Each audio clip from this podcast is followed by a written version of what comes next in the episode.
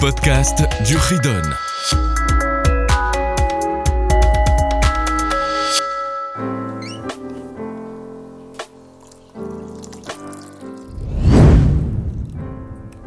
Bonjour les enfants, et nous revoilà pour la suite du Ridon, chapitre 198.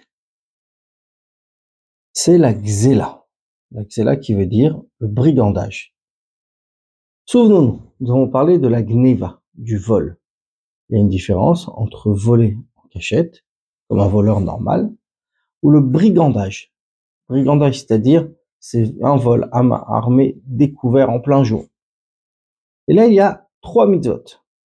Première mitzvah, 474, qui est ne pas retenir de l'argent qui appartient à autrui. Évidemment, ce sont des mitzvot qui sont tout le temps, tout endroit et pour chacun. Mais il n'y a pas de punition. 475, ne pas voler bien sûr. Alors ne pas voler, c'est aussi valable. Tout endroit, tout le temps, chacun, mais sans punition. là, on a une mitzvah positive, numéro 476, de rendre l'objet volé.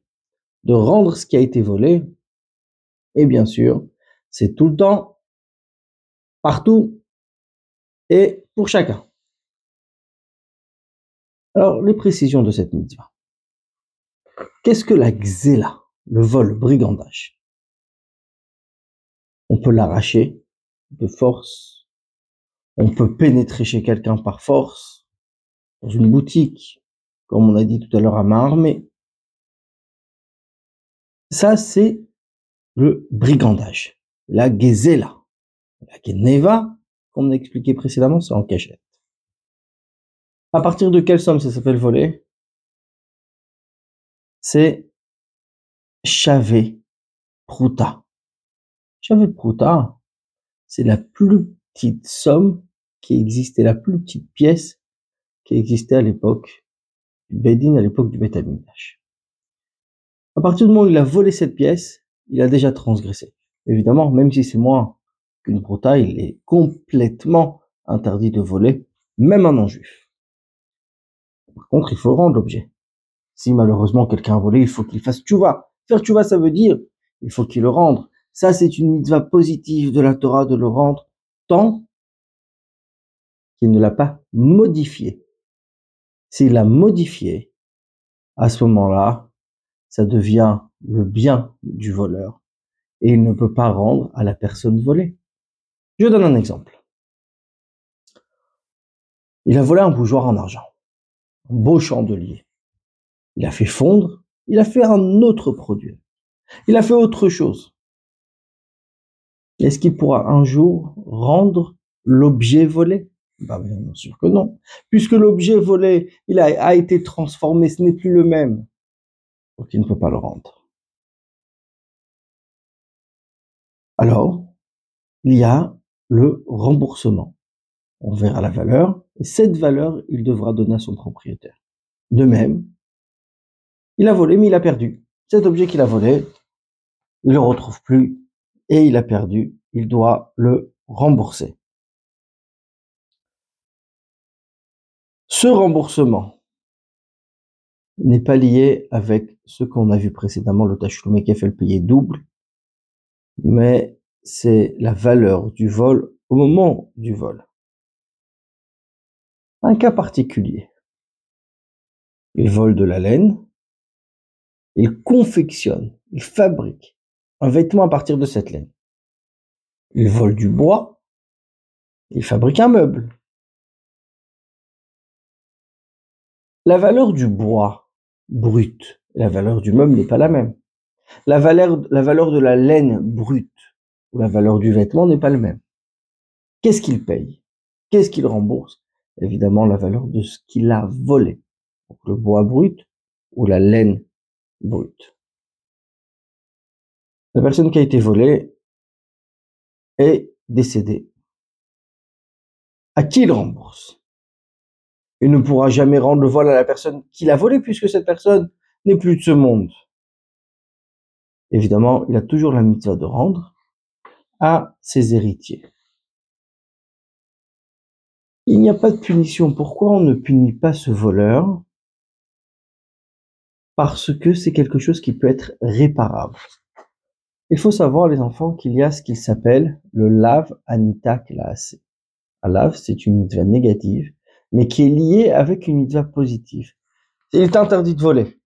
Mais quand il est interdit de voler, en même temps, on a la mitzvah de rendre cet objet. Donc sur ça, il n'y a pas de punition. Nos chachamim ont instauré plusieurs choses pour encourager les voleurs à faire teshuva et à rendre l'objet volé. Par exemple, s'il a volé une poutre, il a utilisé pour sa maison, il a construit sa maison avec cette poutre volée.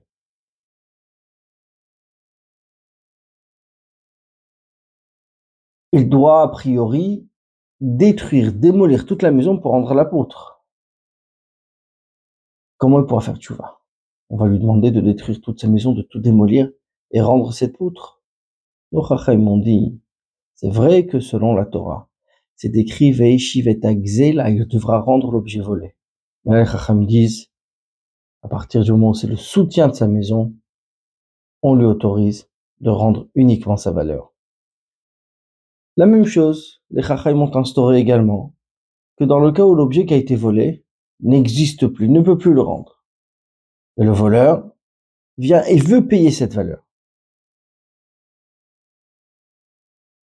Et il veut faire teshuva, il veut, il veut rembourser, il veut faire quelque chose. Le propriétaire doit pardonner et en même temps permettre à la personne qui veut faire teshuva de faire teshuva. Donc, il va refuser le remboursement puisque l'objet volé ne le récupérera pas et permettre à ce voleur de ne plus recommencer. Retenir de l'argent, nous avons vu la première mitzvah. Il y a certaines situations ou quelqu'un chez lui de, un objet qui ne lui appartient pas. Il n'a pas le droit de le garder. Car tout le monde, c'est pas à toi. Tu dois le rendre à son propriétaire. Donc si ça arrive le moment de le rendre, on te l'a donné à garder, on t'a confié. Tu l'as emprunté. À partir du moment où il faut le rendre, tu dois le rendre. C'est-à-dire, c'est un objet, mais même également un prêt. C'est la possibilité de payer. C'est également le salaire de son salarié. Il faut le payer. C'est également celui qui garde chez lui des objets de valeur et puisque ses voisins lui ont confié pendant leurs absences, c'est à ce moment qu'il, bien sûr, dès leur retour, il doit rendre ses objets précieux, ne pas garder chez soi quelque chose qui ne nous appartient pas. 198, deuxième niveau, quelques alachot. Quelques alachot, un gardien qui nie devant le Beddi, devant le tribunal, qu'on lui a confié quelque chose à garder. Et au moment où il nie, au moment où il nie, il dit on ne m'a rien donné à garder, l'objet chez lui, étant sa possession. Il s'appelle un gazlan un brigand. Parce que dans plein jour, on est devant le Beddin, et il est en train de nier, de dire, je n'ai jamais rien gardé, on m'a jamais rien confié. Il est interdit d'emprunter ou d'utiliser l'objet d'autrui sans permission. Ça fait partie du vol, bien sûr. Qu'est-ce qu'on peut en déduire? Il y a ce qu'on appelle les jeux de hasard. Les jeux de hasard, nos chachamim ont interdit dans la Mishnah et ont rendu inapte à témoigner ce qu'on appelle les psoulés et doutes. On n'accepte pas un témoignage de celui qui est Mesachek Bekoubia. Mesachek Bekoubia, c'est-à-dire jouer au dé.